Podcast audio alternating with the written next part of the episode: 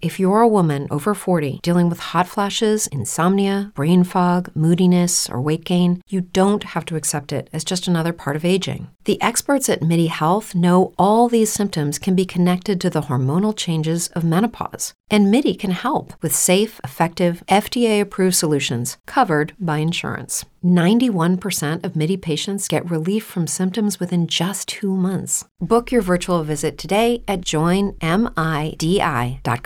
Antes de comenzar este episodio, quiero invitarte a conocer una nueva plataforma en la que en DLC estamos participando se llama mexicopuede.mx. Es una iniciativa desarrollada por empresarios mexicanos dirigida a ayudar a negocios y empresas mexicanas de todo tamaño y giro a salir adelante durante la crisis que estamos enfrentando a través de dar acceso a más de 20 plataformas y más de 100 talleres de capacitación y entrenamiento en línea en los que distintos empresarios, líderes y reconocidos especialistas de distintas áreas comparten su experiencia y consejos prácticos y tácticos para mejorar tus procesos de ventas, tus estrategias de marketing, impulsar la transformación digital de tu negocio y desarrollar y aprovechar el talento de tus colaboradores al máximo.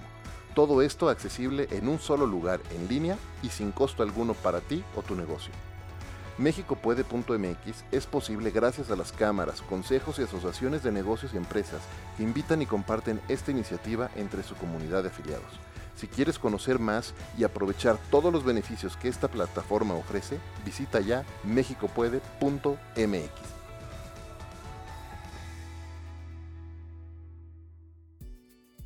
También saber que cuando uno quiere hacer algo en la vida, pues tienes que tomar decisiones y tener objetivos. Si tú tienes objetivos claros, es mucho más fácil que llegues a la meta que quieres. Si vas por la vida esperando a una oportunidad que quién sabe cuándo va a llegar o si vas viendo a ver quién te da ideas sin saber a dónde vas, es muy complicado que consigas lo que quieres. Bienvenidos a un nuevo episodio de Conversaciones DLC, un podcast de lo cotidiano y lo no tanto. Yo soy Efraín Mendicuti y como saben he creado este espacio para conversar con algunos líderes de pensamiento, educación, negocios y cultura en el mundo de habla hispana y compartir con todos ustedes cómo estos grandes líderes nos muestran a todos la forma en la que todos nosotros podemos hacer en nuestras vidas de lo cotidiano algo extraordinario. Comenzamos.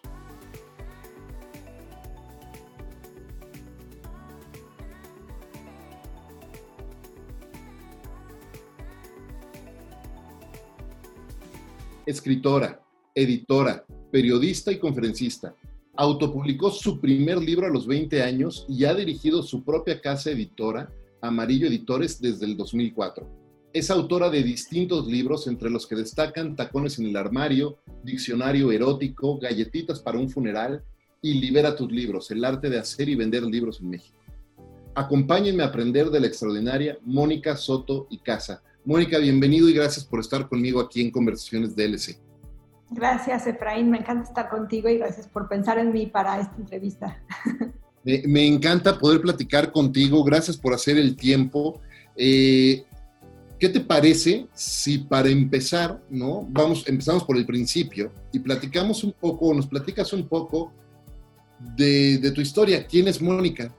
¿No? ¿Cómo, ¿Cuál ha sido el camino que ha recorrido y que te ha traído hasta este momento, ¿no? Y eh, tienes una historia súper interesante, algunas cosas las tienes publicadas en tu sitio y estaba leyendo yo un poco sobre tu, sobre tu historia, has hecho cosas súper interesantes y nadie mejor para hacerle justicia a esa historia que tú misma. Así es que, ¿por qué no nos cuentes un poco de ti? Pues Mónica es una soñadora empedernida. Empecé a escribir muy chiquita, antes de, antes de saber escribir ya escribía. Y entonces, cuando tenía como 14 años, me encontré un libro, El corazón de piedra verde, que me fascinó. Yo veía, como mi mamá trabajaba, mi papá también, y me pasaba toda la tarde sola después de la escuela, pues mi hermana me decía el teleguía porque me sabía toda la programación. Digo, eran pocos canales y en esa época, es el 94. Entonces, er, entonces me, veía la tele toda la tarde, me sentaba frente a la tele a hacer la tarea toda la tarde. Ya cuando llegábamos, mi papá cenábamos y ya. Pero a los 14 años, en unas vacaciones, me encuentro este libro y lo empiezo a leer y literal me cambió la vida porque no volví a ver la televisión. Incluso ahora cuando hablan de, gente, de, artistas de la farándula y de series y todo, casi nunca sé de qué están hablando porque no veo televisión hace muchos, muchos años. Entonces tomé ese libro, entonces entre ese libro y entre un novio poeta que tuve a los 15, con el, con el que escribía poemas, pues decidí que ese era mi camino. a veces no sé si vivo mi, mi, mi pasión y necesidad adolescente ya grande o si nunca superé esa etapa o qué fue lo que pasó, pero, pero antes que nada pues soy una persona soñadora y muy afortunada. Porque decidí que quería ser escritora y todo lo que hice, todo lo que he hecho desde los 15 años ha sido para conseguir ese objetivo. Ya después, cuando me autopubliqué mi primer libro y, y, y sentí eso que experimenté en la presentación, pues decidí que definitivamente no solamente era mi camino, sino que iba a ayudar a otras personas para que también lo hicieran.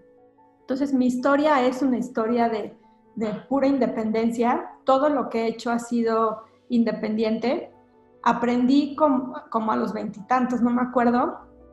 Tenía muchos amigos con becas del gobierno para hacer revistas o, con, publicados por, por editoriales estatales. Y la verdad es que lo que vi es que los proyectos existían solamente cuando alguien más los apoyaba, cuando alguien les ponía dinero, cuando una empresa pública o privada los, los, hacía subsistir. Entonces yo desde los veintitantos años decidí que iba a ser independiente porque nadie iba a regir si lo que yo hacía podía continuar o no. Entonces fue que decidí ser independiente siempre. Me gusta mucho porque te puedo decir que he presentado libros en en municipios de todos los colores, en todos lados, y nunca ha habido quien me diga, tú eres panista y no puedes, o tú eres priista y no puedes, o tú apoyas a Morena y por eso no puedes. Por eso siempre soy tan, tan apolítica y nunca doy opiniones políticas, porque, porque creo que es importante para alguien que se dedica a lo que me dedico yo, pues tener esa apertura y esa oportunidad de, de poder compartir lo que haces con cualquier persona sin ese prejuicio ideológico y eso es lo que a mí me gusta. Entonces, pues eso soy, soy independiente, es muy complicado, te puedo decir que agarré el camino largo, agarré el camino lleno de piedras y de, y, de obstáculos, porque aparte estamos en un país que desafortunadamente no, no premia este tipo de proyectos, ¿no?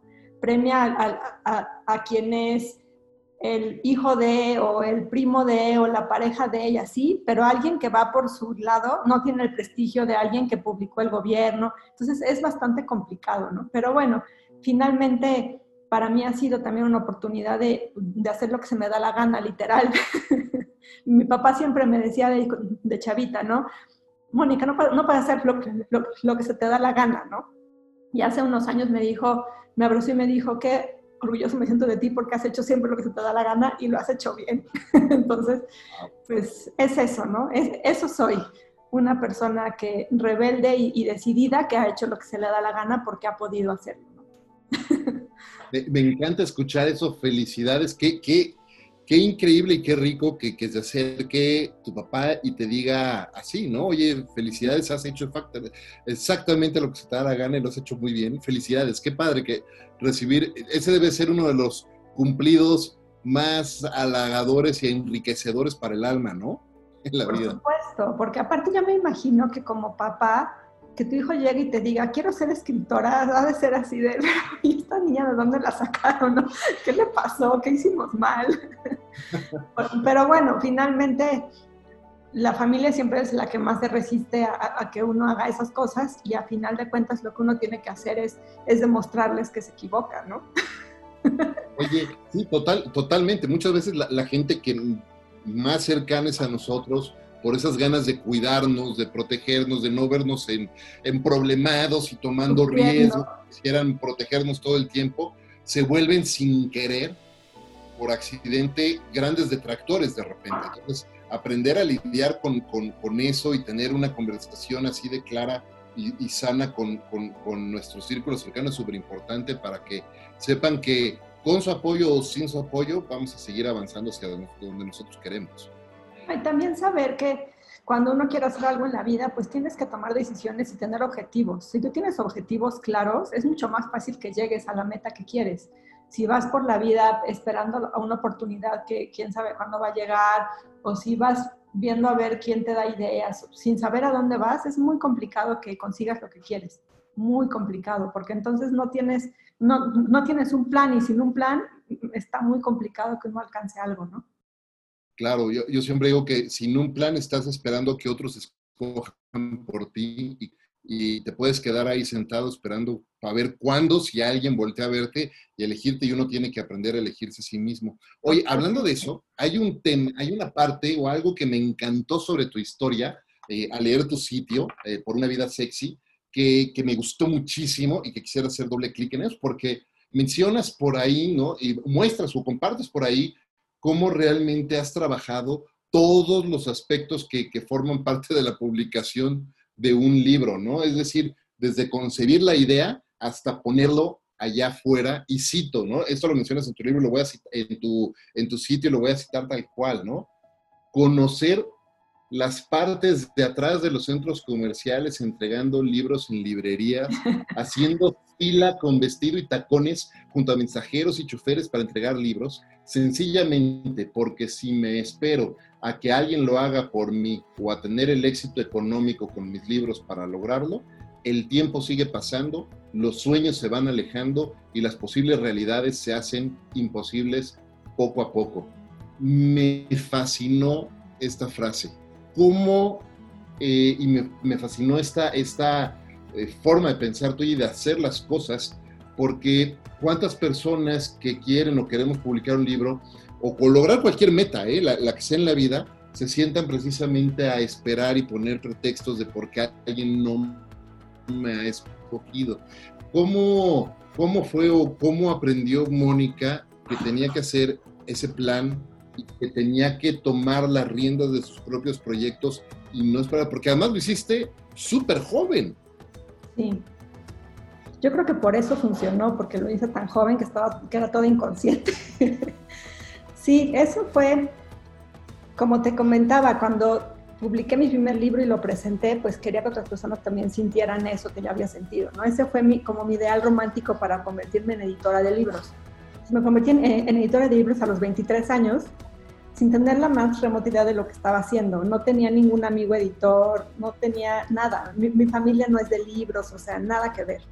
Pero a mí me gustaban mucho y yo los quería hacer. Entonces aprendí mucho por imitación y mucho porque cuando empecé a hacer libros y empecé a conocer que, que al que encuadernaba, que al que imprimía, todo esto, pues ellos me fueron enseñando. Me, en realidad yo aprendí sobre la marcha. Por eso eh, tengo un libro que se llama Libera tus libros, que habla de la, de, la publicación de libros en México. Y justamente ahí lo que cuento es eso, ¿no? Que, que como aprendí bajo la, sobre la marcha, pues lo fui haciendo de una manera distinta. Nunca dejaba que me dijeran demasiado cómo se hacía, porque yo veía que tampoco funcionaba tanto como me decían. Entonces, y aún sigo sin saber cómo funciona del todo, porque los libros son la cosa más misteriosa y más extraña del mundo. Pero entonces lo que fui haciendo fue observando, escuchando, aprendiendo de la gente que estaba metida en esos, en, en, en, esos asuntos y pues aprendiendo así. Entonces, la verdad me servía mucho la juventud porque yo llegaba, como, como me veían chiquita y simpática, me ayudaban mucho. Siempre le he agradecido mucho a la gente que me ayudó porque la verdad es que, que de repente un comprador de Gandhi se siente contigo y te diga cómo, cómo tienes que hacer que tus, qué tienes que ponerle a tus libros a nivel físico para que se vendan más, pues es una cosa que, que creo que no le pasa a cualquiera, ¿no? Digo, también ellos me veían, a mí me encanta trabajar, entonces todo el tiempo estoy trabajando, entonces me veían trabajar y trabajar y trabajar, me dicen, es que debemos trabajar tanto y que no consigues tal, entonces queremos ayudarte para que lo logres, ¿no? Y eso a mí me parece absolutamente afortunado. El señor que me encuaderna los libros, por ejemplo, me conoció soltera sin hijos a los 23 tres años o 24 años, ¿no? Entonces, sigo trabajando con él, han pasado más de 15 años y pues nos tenemos toda la confianza del mundo y me ha enseñado muchísimo. Yo, yo salía del taller de encuadernación con, con un domi de cómo se tenía que hacer una formación para implantar un libro. Entonces, eso siempre fue muy afortunado, que me encontraba gente con esa disposición de enseñarme y de ayudarme. Y, y, pues eso ayudó muchísimo. Y y lo padre era también, pues, por ejemplo, cuando llego al almacén de Gandhi a entregar mis libros, pues los que están, el policía de la entrada, la, eh, la, policía que te revisa, que no traigas libros para, de seguridad, el, el cuate que te, que te recibe los libros y los pasa por el código de barras, me conocen. Entonces yo llego, ah, pues platico con ellos de mis libros. esa es una experiencia que a mí me parece padrísima, porque no cualquier autor tiene esa oportunidad. Entonces, pues ahora sí que sí es una historia como muy sui generis que, que uno va haciendo. Para muchos autores, promover sus propios libros y llegar y vender su propio libro y hablar de su propio libro, pues le resulta muy humillante, ¿no? Porque sienten que los autores tenemos que estar en un pedestal y la gente nos tiene que rendir cierta pleitesía y si no eres así, pues entonces a lo mejor no vales tanto la pena y pero yo creo que esa figura del escritor pues, se quedó como muy en el siglo XIX, o incluso en el, a, mediados del XX. Ya después, pues las cosas van cambiando, ¿no? Y uno lo entiende. La industria de los libros ha cambiado del 2000 para acá, lo que no había cambiado prácticamente desde, desde la invención de la imprenta de tipos móviles, ¿no? Los libros eran básicamente lo mismo. Entonces, si lo vemos así, pues uno entiende que haya tanta idea pues muy añeja en ese sentido, ¿no? Y sí conocí los, centros, los partes de los centros comerciales muchas veces. y son lo más, mientras más bonito es, realmente es más feo lo de atrás. Y, y, a mí me gusta, me gusta haber podido hacer eso. Ahora ya no entregas en centros comerciales, ahora entregas en un centro de distribución, ¿no? Pero eso ya cambia la cosa. Pero ganarse, cuando eres independiente, ganarte esa confianza, pues te cuesta el triple, ¿no? Claro, Oye, pero algo que me gustaría hacer doble clic, o en dos cosas que me gustaría hacer doble clic con lo que acabas de comentar es, uno, eh, por ahí dicen que las oportunidades siempre nos encuentran cuando uno está trabajando y acabas de, decir, no paras de trabajar y estás todo el tiempo trabajando y es que no es que la oportunidad te encuentre, mejor dicho, tú estás generando tus propias oportunidades. Y eso me lleva a, destacar otra cosa de lo que estás diciendo que, me gustó mucho, y es, eh, decías, bueno, hay muchos autores que piensan que deben de estar todavía en un pedestal y, no deben de tener esa experiencia que has tenido tú. Yo diría que deberían de, se pierden la experiencia, se pierden de darse a sí mismos la experiencia de conocer a todos los eslabones eh, eh, en esa pues finalmente es una cadena de valor también, ¿no? Como cualquier otro producto y se pierden el conocer cada eslabón de esa, de esa cadena, ¿no? Ahora, ¿cómo cambia eso ahora? Y, nos decías, la industria de, la publicación y de los libros está cambiado, ha cambiado muchísimo en los últimos 20 años. Y hoy existen herramientas o plataformas como un Kindle Direct, por ejemplo, ¿no? Con Amazon, ¿Cómo, cómo cambia eso y, tú crees que eso está impactando en, la, en, en, el tipo de, de, contenidos que, eh, al que nos podemos exponer o nos abre más puertas? ¿Cómo lo ves tú desde tu punto de vista?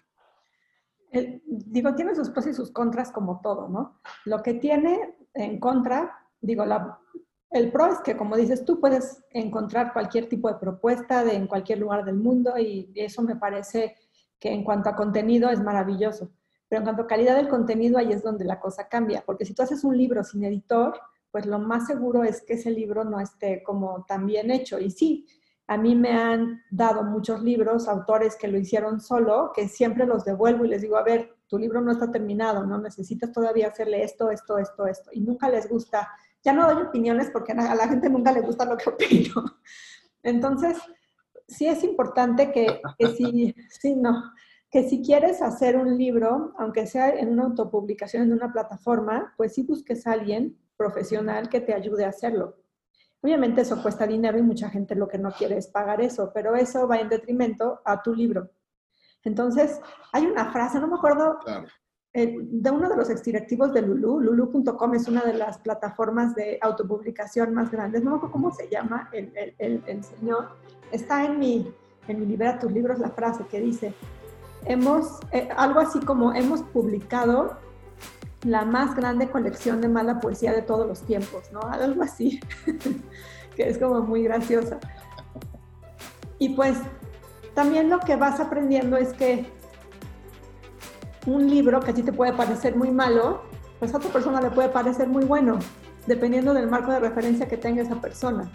Por eso, a menos que esté muy mal escrito, que tenga errores de ortografía de redacción, que de plano no tenga idea, pues un libro es muy malo. Pero ¿qué define si un libro es muy malo o es muy bueno?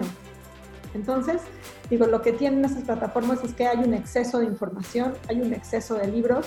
Yo, por ejemplo, no tengo mis libros enrolados en, el, en, el, en, el, en, esto que los puedes leer gratis. Los tenía antes y poco a poco los voy bajando de ahí, porque sí creo que, que entre tantos libros el, el, lector se pierde y también el autor tiene pierde esa oportunidad más bien de, de, de, comunicar con más certeza lo que quiere. Y luego otro aspecto de, importantísimo de un libro, que en la autopublicación a veces se pierde por ignorancia, es que un libro, y a, lo mejor suena medio extraño cuando lo digo, pero un libro es un todo. Tú tienes, cuando tú escribes un libro y cuando publicas un libro, tienes que pensar en un concepto completo.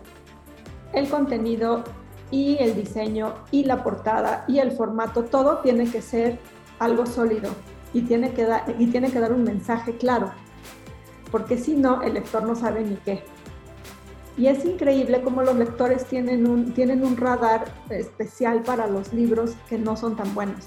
Cuando estábamos en las ferias de libro con los libros de Amarillo Editores y Editorial, la gente se compraba siempre los mejores.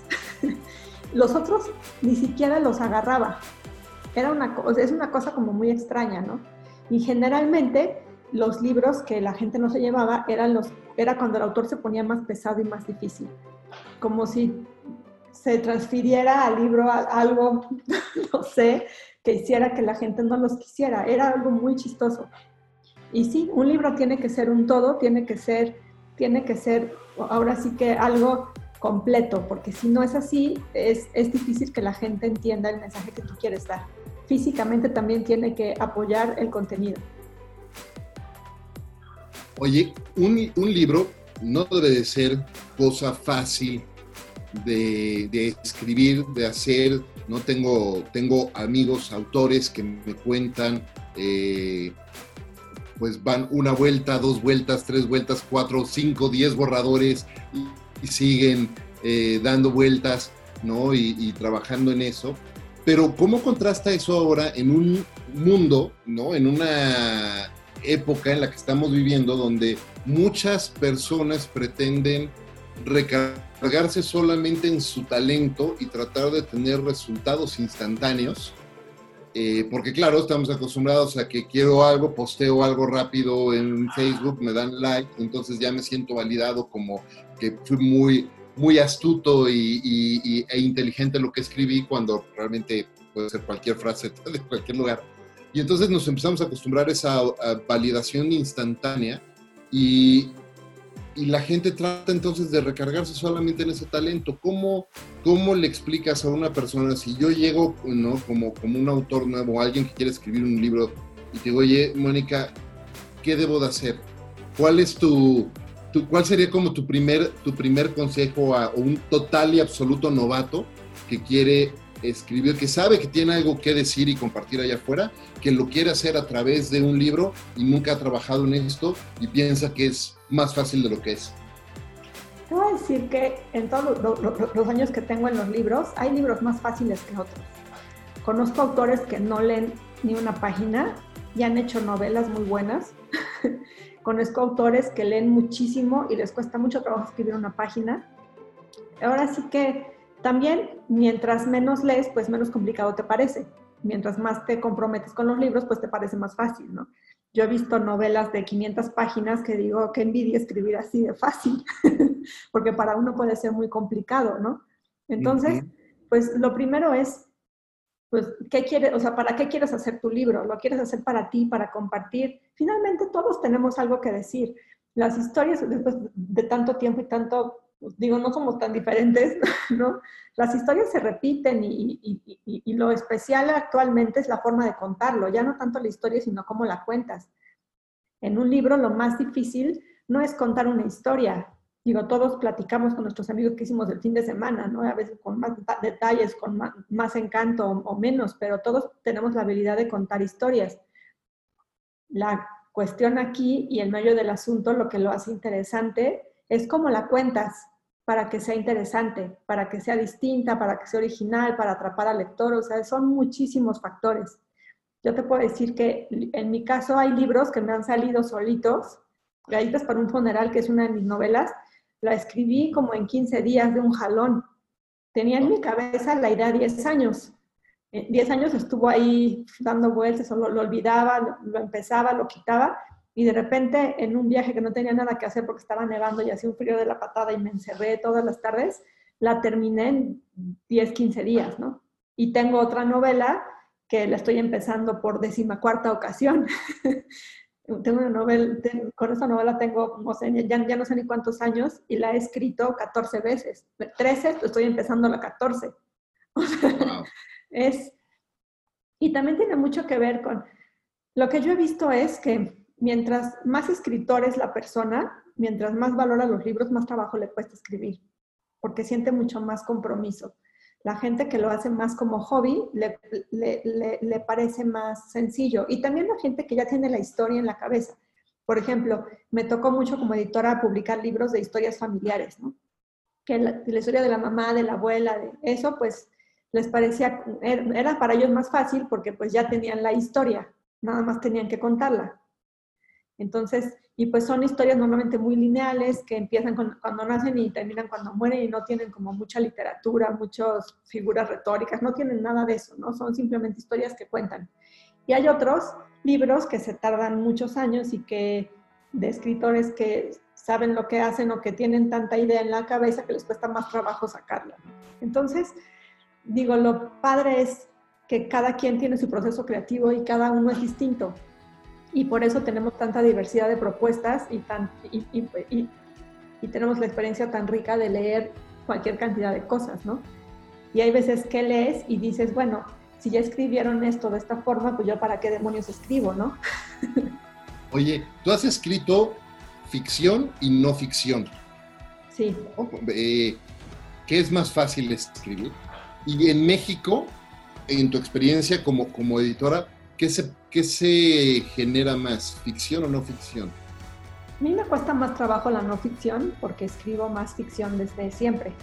Yo escribo, yo soy como, me gusta decir que soy como, como grupo musical de boda, versátil, porque escribo ensayo literario, ensayo académico, digo, hay quien dice que no son poemas, pero poemas, cuentos, novelas, artículos periodísticos, escribo de todo. Lo que me pongas, ahora sí que escribo, ¿no? Y, me gusta. Y porque es algo que he hecho toda mi vida y estudié periodismo, entonces pues más o menos sé de, sé de géneros periodísticos, publiqué muchos reportajes y crónicas. Entonces para mí es más fácil la, la ficción porque es lo que más he explorado. Y porque también como por mi rebeldía natural que me digan de qué tengo que escribir, pues siempre me cuesta más trabajo. Entonces, cuando es no, cuando es no ficción y me dicen, quiero que sea este tema, que afortunadamente mis columnas y todo pues son libres y nadie me dice esto sí o esto no. Ah, por fortuna, ¿no? Porque si no, no podría seguramente hacerlo como con tanto placer.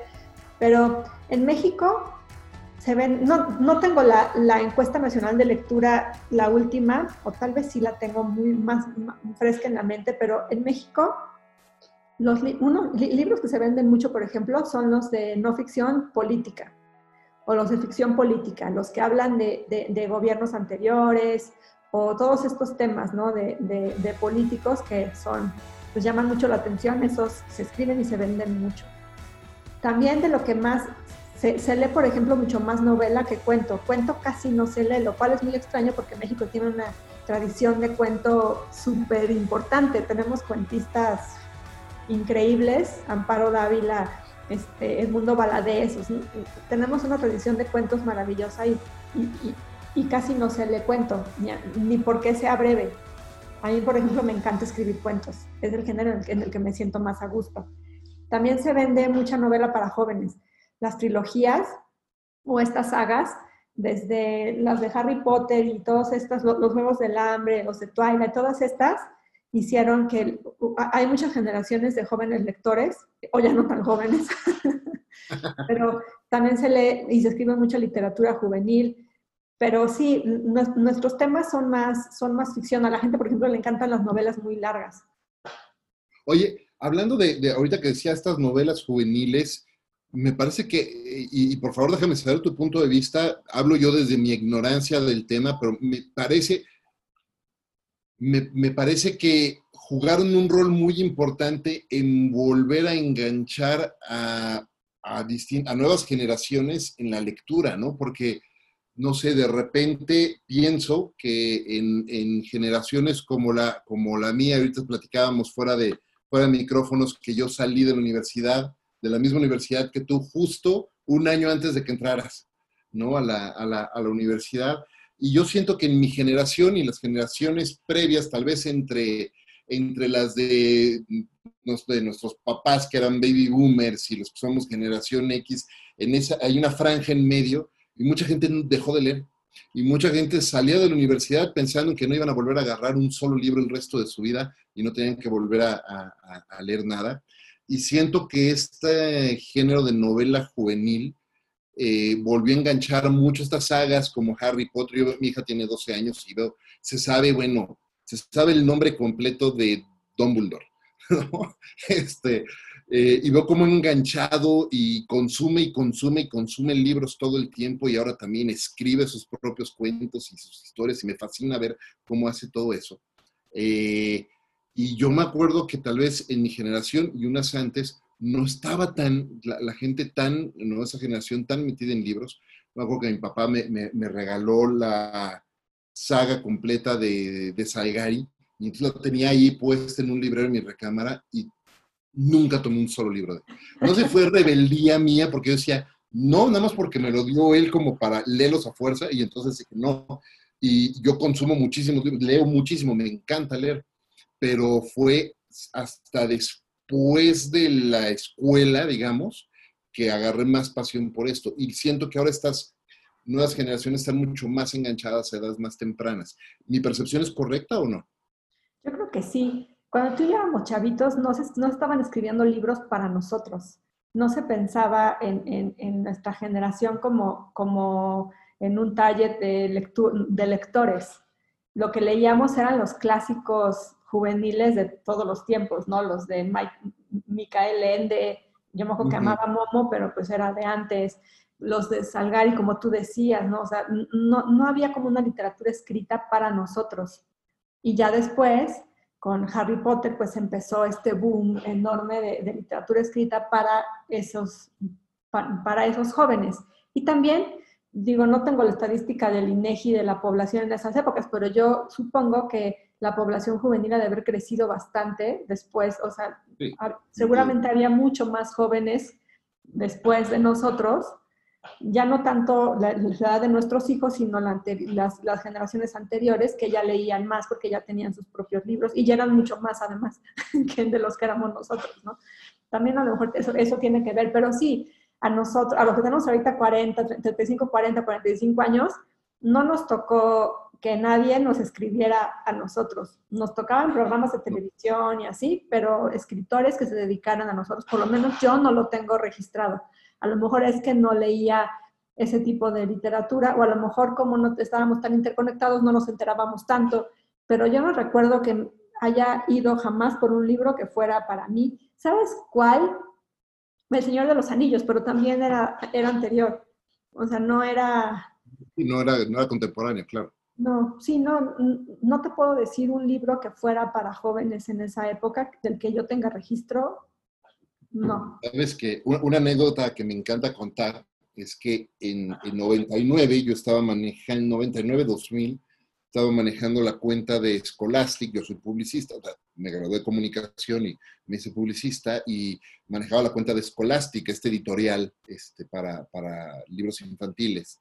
Y me acuerdo que llegó la directora de marketing de Latinoamérica a una junta, llegó y me dio un libro así, paperback, súper chiquito, me dijo, mira, toma, te lo regalo, este es nuestro próximo bestseller. Ahora en 1999 o 2000. Lo leo y veo el dibujo de un niño ahí, este, flaquito, con lentes y una cicatriz en la frente, y yo decía, ¿esto qué, no? ¿Por qué, no? Harry Potter y la piedra filosofal, y, esto qué? Y, lo empecé a leer, nada más porque, bueno, me lo regaló mi cliente, no quiero que en mi siguiente junta este, me pregunte y no lea yo, ¿no? y me enganchó el libro, ¿no? Y yo esperaba, como niño, cada vez que iba a salir una nueva, un, nuevo libro, eh, lo esperaba como niño, ¿eh?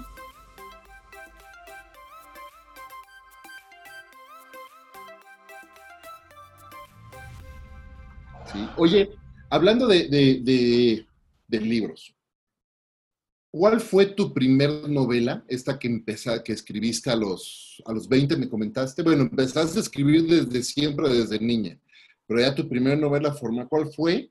Y luego, ¿cómo fuiste explorando el camino del erotismo para escribir tus historias y tus cuentos y, tus cartas y un chorro de contenido que tienes eh, compartido afuera, allá, en línea. Mi primer libro fue un libro de poesía y de cuento. Las lágrimas de todos son de sal. Ese libro del que no quiero acordarme y jamás leerán un fragmento de él. Porque ahora lo leo y digo, o sea, cómo se me ocurrió, pero bueno, era muy joven y entusiasta. Y bueno, ese fue el primer libro, ese fue el libro que me enseñó que quería ser editora y, que, y que escribir sí era lo mío. En la presentación de ese libro, yo tengo el recuerdo de la gente, que la gente se carcajaba y, lloraba conmigo. Entonces, eso me encantó, porque poder provocar eso en la gente me, me, me pareció bonito. Entonces, bueno, ese fue el que me enseñó. Luego tengo otra novela que se llama 10 millones de ejemplares vendidos, que tengo que releer para ver si tiene algo de salvable o no. y después, años después, escribí Tacones en el armario. Tacones en el armario es mi primera novela erótica. La hice erótica porque yo tenía que hacer una venganza literaria. Yo necesitaba tener una protagonista que tuviera mucho sexo, que cobrara por él y que se divirtiera mucho para vengarme de algo que me habían hecho a mí. Entonces tenía que ser muy erótica y muy explícita porque si no, pues no iba a cumplir la función que yo necesitaba. Entonces hice, era primero un cuento, lo puse en una antología. Como Amarillo cumplía seis años, yo había convocado autores para que hicieran cuentos donde hubiera espejos retrovisores y mi novela tenía un espejo retrovisor, pues la metí en esa antología. Y bueno, mi idea era que se quedara ahí escondida en la antología y que nadie más la leyera. Estaba como en medio para que, para que pasara desapercibidona. En una antología los, los textos que más se leen son los primeros y los últimos. Entonces yo quería que estuviera así como perdidona.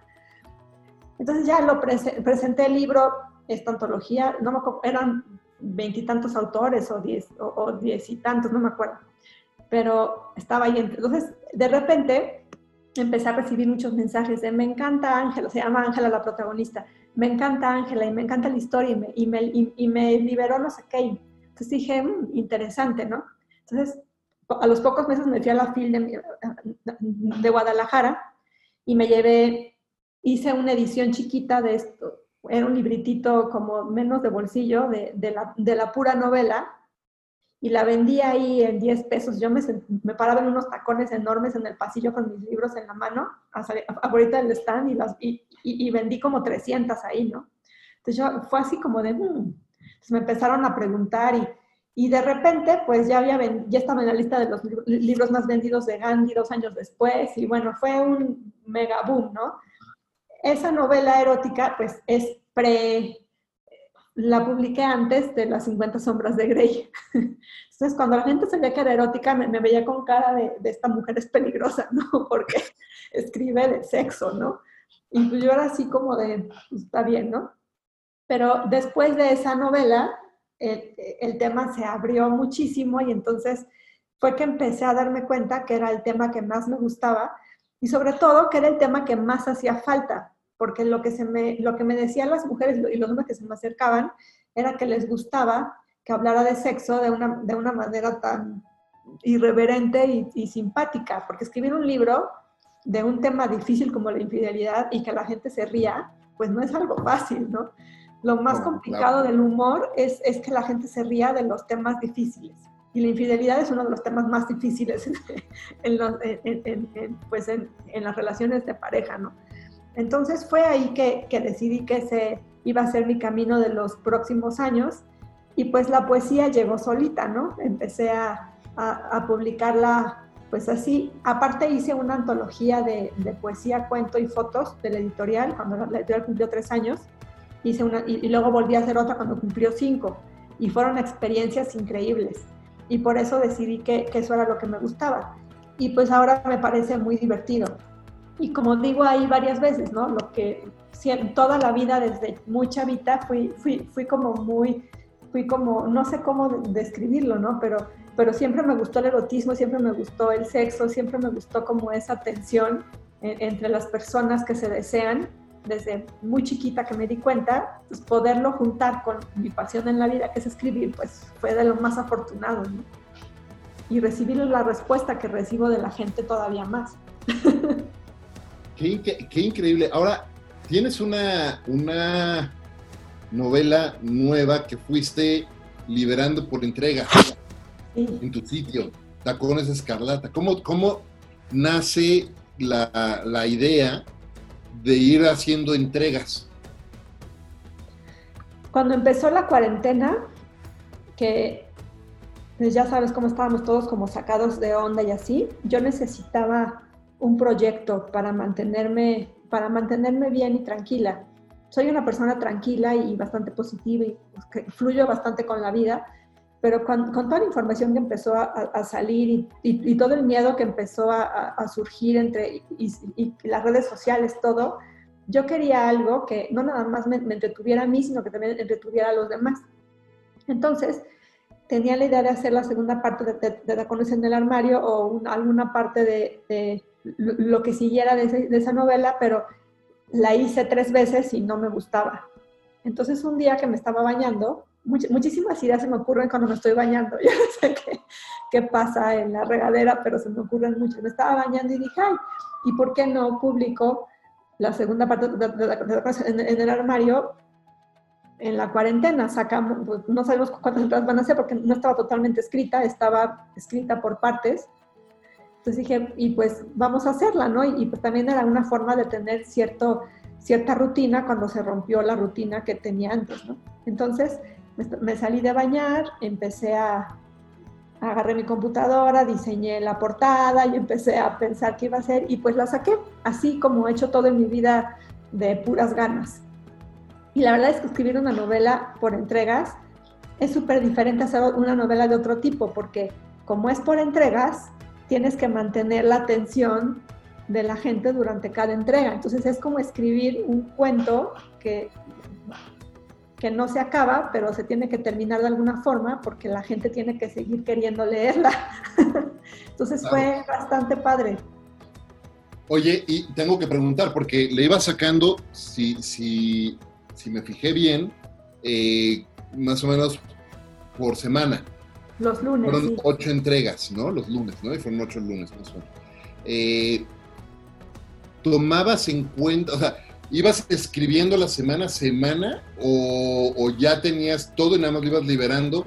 Y si lo ibas escribiendo por, por semana, no avanzando y manteniendo ese interés de la gente, ¿tomabas en cuenta de alguna manera o te impactaba de alguna manera los comentarios que los lectores te, podían, por ejemplo, te, escribían de regreso, tal vez en Twitter o en otra plataforma? Porque además eres muy activa en medios sociales.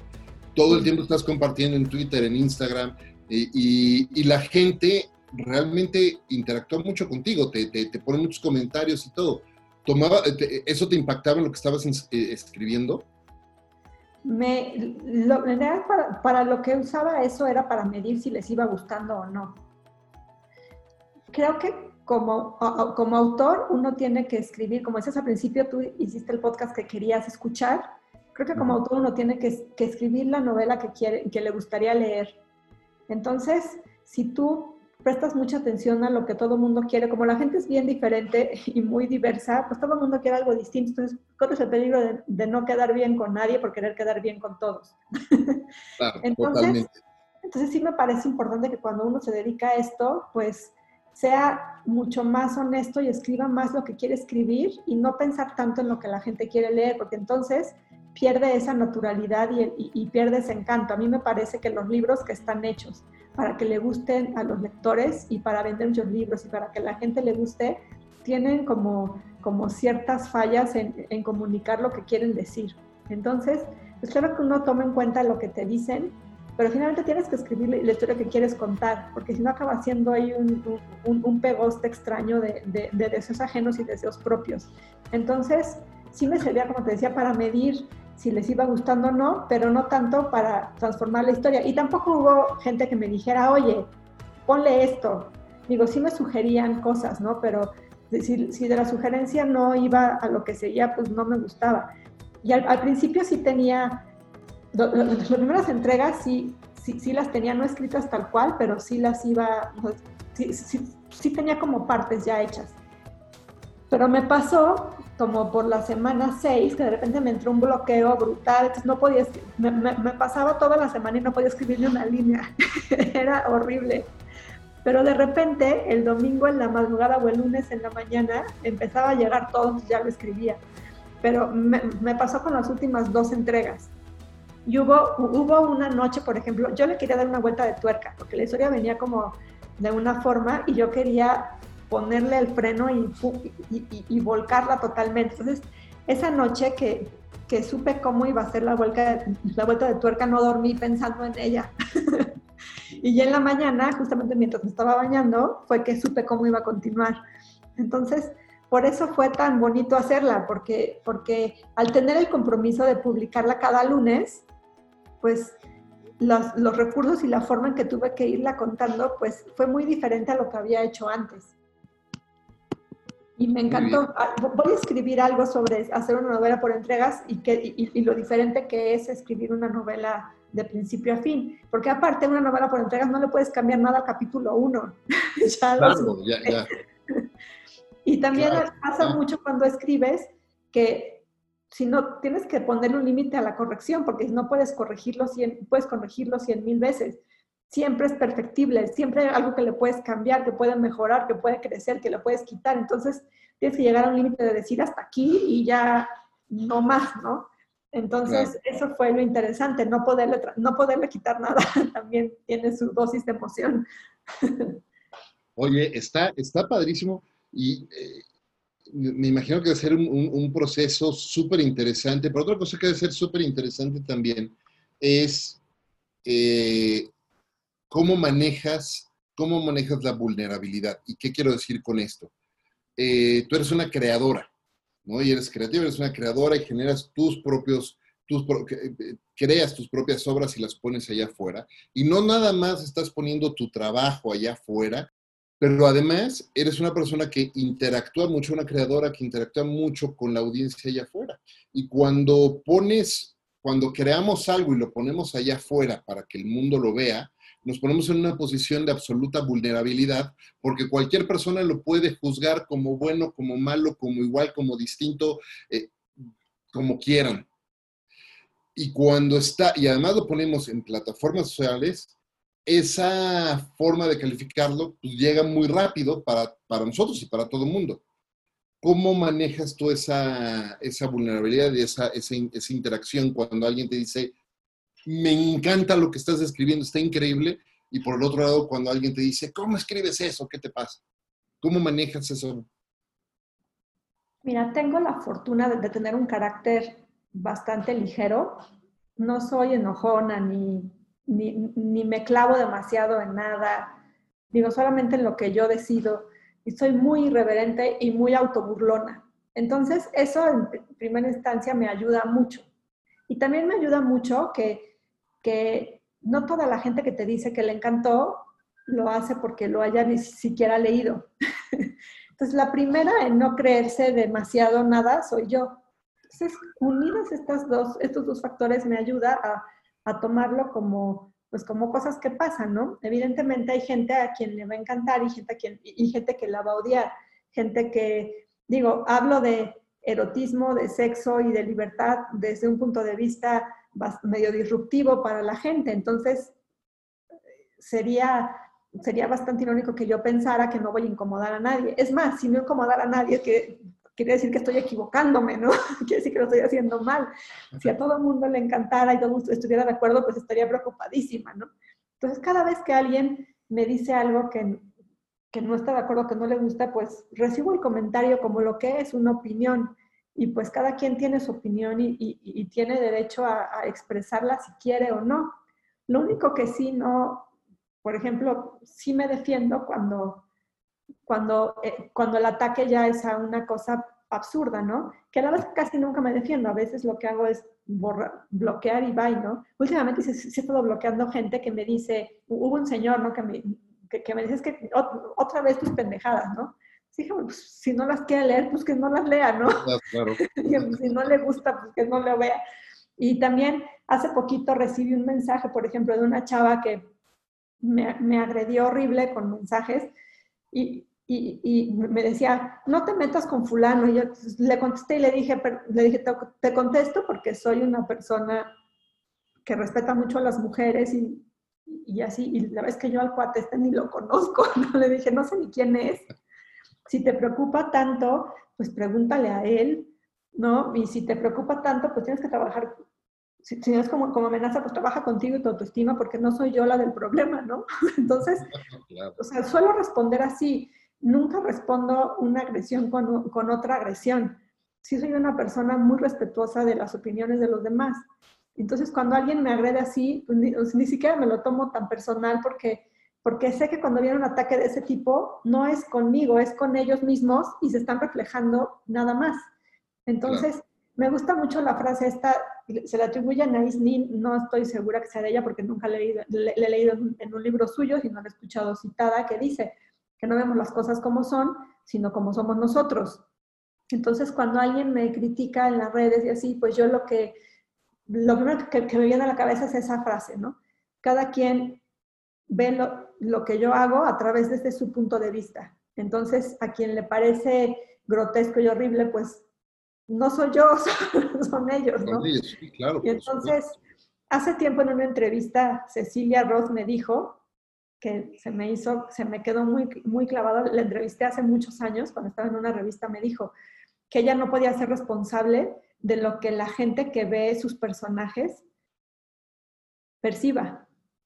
A mí en ese momento dije, ay, pues, qué señora tan irresponsable, ¿no? Como, o sea, ¿cómo no? Y, y ahora le entiendo tanto uno no puede ser responsable de lo que interprete la gente, de lo que uno escribe o de lo que uno hace o de lo que uno opina. Y pues creo que en este tiempo en que las redes sociales son tan fuertes, pues hay que saber eso, ¿no? Hay que saber que la opinión ajena es la opinión ajena y no tiene nada que ver con nosotros. Y la gente opina desde sus demonios, fantasmas y problemas y no problemas y desde su realidad. Y eso es algo que nunca hay que perder de vista, ¿no? Entonces, por eso la verdad, pues no me quita el sueño, no me, no me creo tanto ni lo bueno, ni tanto ni lo malo. Porque creo que cuando uno también cae en creerse todo lo bueno, pues ya no hace nada mejor, porque ya la hiciste. Y, y cuando uno llega a eso, pues ¿para qué sigues creando, no? Entonces, porque aparte la gente que me dice cosas feas no tiene idea que la peor crítica de mí misma soy yo. Claro, exacto. Típicamente nuestro peor crítico somos nosotros mismos. Claro. Totalmente. Oye, mencionabas hace rato eh, que muchas de tus ideas vienen cuando estás en la regadera. Y quisiera hablar rapidísimo de hábitos y de rutinas, porque, bueno, hace también, eh, al inicio del programa, mencionabas que trabajas mucho y todo el tiempo estás trabajando y generando y creando. Yo sostengo la premisa, y esto lo platico con todos los invitados en el programa, en todos los episodios, que para que alguien sea tan eh, productivo como lo eres tú, eh, necesitas hacerte de ciertos hábitos y de ciertas rutinas que te permitan trabajar y ser productivo, ¿no? Rutinas para, para retirar fricción y hacer que las cosas sucedan y hábitos para mantener nuestro nivel de energía también alto, arriba, etcétera.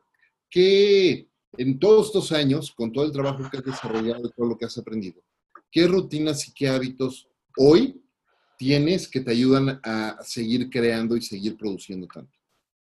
Mira, en cuanto a proceso creativo, no tengo uno solo. Puedo escribir en cualquier momento, en cualquier lugar. Digo, tengo dos hijos y vivo sola con ellos y manejo mi casa yo, y más ahorita. O sea, es, imposible que tengas como el momento de silencio para sentarte a escribir cinco horas. En mi vida eso no existe. Claro que existen dos niños que, con, los, que me divierto como si fuera otra niña de la casa y eso me ayuda para, tener el buen carácter y para escribir lo que escribo y cómo lo escribo, ¿no? Pero algo importante es, duermo bien, siempre duermo bien, o sea, no, es raro que me quede hasta las 500 despierta, o sea, siempre duermo bien. Como siempre las tres comidas a, las horas que tengo que comer. Y pues soy una persona que intenta consumir en tanto comida como bebida, como por la vista, como por el oído, consumir material que construya y no material que destruya. Creo que eso es importante. También hay escritores, por ejemplo, que funcionan muy bien en el caos, que cuando tienen más problemas y cuando están con más, más en, problemas es cuando mejor lo hacen, cuando, cuando tienen desamor y cuando están sin un quinto y así es cuando producen más.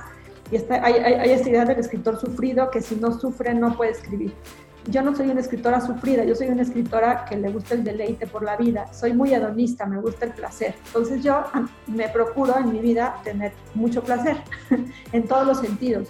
Entonces de repente me gusta sentarme a escribir con mi boca tónica, con mi copa de vino, o con mi café, o sea, sí, sí, sí hago eso, ¿no? Sí me, soy una persona que se consiente mucho y también consiento al prójimo, ¿no? Consiento mucho a mis hijos y, o sea, soy como consentidor en general porque, me, porque sí creo que, que la experiencia del placer para lo que yo hago es muy importante. Entonces, pues más que nada es eso, mis hábitos como vitales de, de, la cotidianidad, pues son hábitos así. Nunca me quedo sin desayunar, nunca me dan las 6 de la tarde a las 8 de la noche y estoy sin comer. Y, y eso es, creo que uno tiene que mantener el cuerpo sano para poder tener un ritmo de vida tan vertiginoso. Y hacer ejercicio, en cualquier ratito de repente pues, te pones, o sea, es importante. Y comer bien es básico en la vida, ¿no? No bebo demasiado, no fumo, o sea, soy una persona como en ese sentido muy, muy, muy equilibrada y, y ese equilibrio pues me ayuda.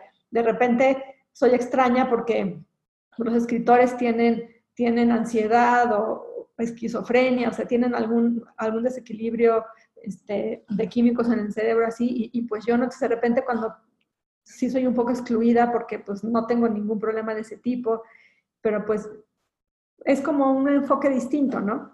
Pero sí, mis, mis, mis, mis hábitos de, de, de creadora son más bien hábitos de vida cotidiana. Porque, digo, cuando era chavita terminé con un novio 11 veces en un año para poder escribir poemas de desamor. Pero pues eso tenía 17, 18 años, ¿no? No, ¿no? no, lo voy a hacer a los 40 cuando estás en un camino y cuando quieres cumplir tus objetivos. No, no te puedes dar el lujo de, de, de, estar así por la vida, ¿no? Ni, ni destrozándote el cuerpo, porque claro. ahorita, ahorita en estos tiempos estamos aprendiendo que la salud es todo, entonces no nos hacía falta que nos llegara una pandemia para darse cuenta que si no estás bien no puedes escribir ni una línea. Ni de poeta maldito ni de poeta no maldito, ¿no? Absolutamente. Oye, mencionabas cotidianeidad y quiero llegar ahí porque es la, la, premisa principal de este programa, pero antes de llegar a esa, a esa pregunta final que quiero hacerte, porque ah, nos podríamos aventar aquí tres horas más platicando, me encanta porque quiero ser muy respetuoso de tu tiempo, eh, dónde las personas que nos están escuchando pueden conectar contigo, seguirte, eh, escribirte, leer tus libros, dónde los pueden comprar. Mira, tengo mi sitio. Ahí tengo de todo, reflexiones, cuentos, recomendaciones literarias, de todo.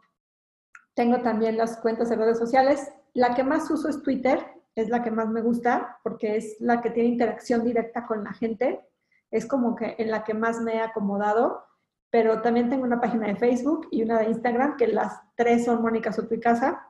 Tengo un canal de YouTube medio abandonado, pero ahí subo mis poemas. Me gusta grabarme algunas veces mis poemas, leyendo mis poemas y los subo ahí. También Mónica Casa por una vida sexy.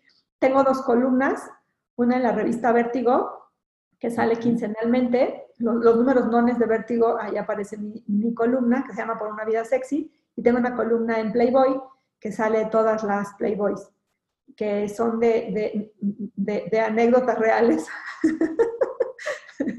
en la torre. Y, y, bueno, es, y, también recomiendo todos los viernes, entre las 9 y media y las 10 de la mañana, libros en el Heraldo Radio con Sergio Lupita.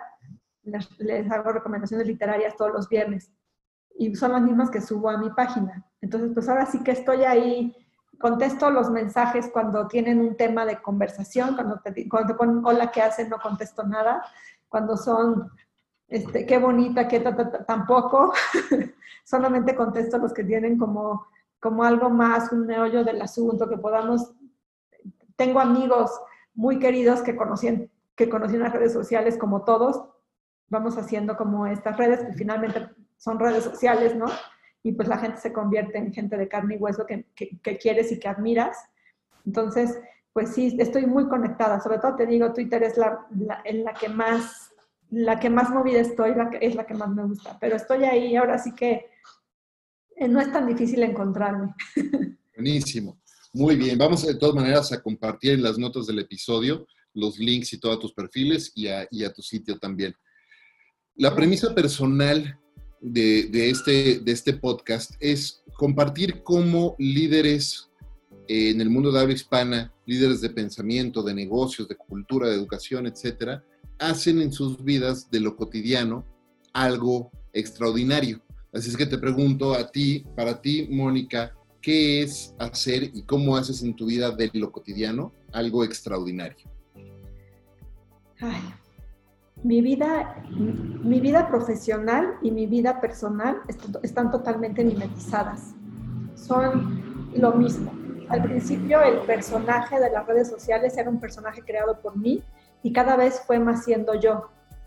Entonces, digo, no sé si, si sea algo extraordinario mi vida o qué sea, pero para mí lo que, lo, lo que ha sido es poder hacer lo que quiero, como me gusta, y comunicar lo que, lo, que quiero comunicar y tener gente que me escuche y que me retroalimente y, que construya conmigo sobre eso. Para mí eso ha sido lo más extraordinario. Como nunca tuve, como te decía, el, apoyo que de la empresa tal, que de nada de eso, nunca trabajé en una empresa famosa o que tuviera renombre, que eso ayuda mucho para abrir puertas, pues para mí poder conseguir todo lo que he conseguido así es la cosa más extraordinaria del mundo, porque se sale de todas las reglas, de, todos los esquemas, de, todas las estructuras que existen en cuanto a literatura, libros y empresas, y, a mí eso me parece extraordinario totalmente y muy afortunado. Tremendamente afortunado, estoy de acuerdo y, y de verdad que de admirarse y de quitarse el sombrero. De, este, de hecho, antes de despedirnos y, y, agradecerte estar aquí, eh, quiero, quiero hacerte un breve pero importante reconocimiento por ese increíble ejemplo que nos has puesto, esa historia, cómo has sido tú y hecho tú y creado tú y siendo independiente y demostrando que sí se puede y que cualquier persona puede, si tiene esa intención y ese deseo de hacer las cosas, y, también un poco hasta de inocencia, por, por ahí mencionabas también hasta inocencia al principio, y, hacer las cosas así, y sí se puede, y es un gran ejemplo, de verdad que me quito el sombrero con eso, qué increíble, Te lo agradezco. has hecho muchísimas cosas. Te lo agradezco de verdad, que se siente bonito. Te lo agradezco mucho. No, increíble. Yo te agradezco muchísimo a ti haber hecho el tiempo para, para estar con nosotros aquí en Conversaciones DLC. Eh, de verdad, muchísimas gracias. Y también gracias a todos los que nos están escuchando como todas las semanas. Recuerden, este es un programa semanal, así es que si no lo han hecho ya, suscríbanse al mismo y compartan este y todos los episodios de Conversaciones DLC, porque estoy seguro que entre sus amigos, colegas y familiares hay por lo menos una persona que se puede beneficiar muchísimo de los consejos, de las ideas y de los conceptos que líderes como Mónica hoy aquí nos están compartiendo. Muchísimas gracias también a Ricolto Café, el mejor café de México, por acompañarme en esta aventura de vida todos los días. Yo soy Efraín Mendicuti y esto es Conversaciones TLC. Hasta la próxima.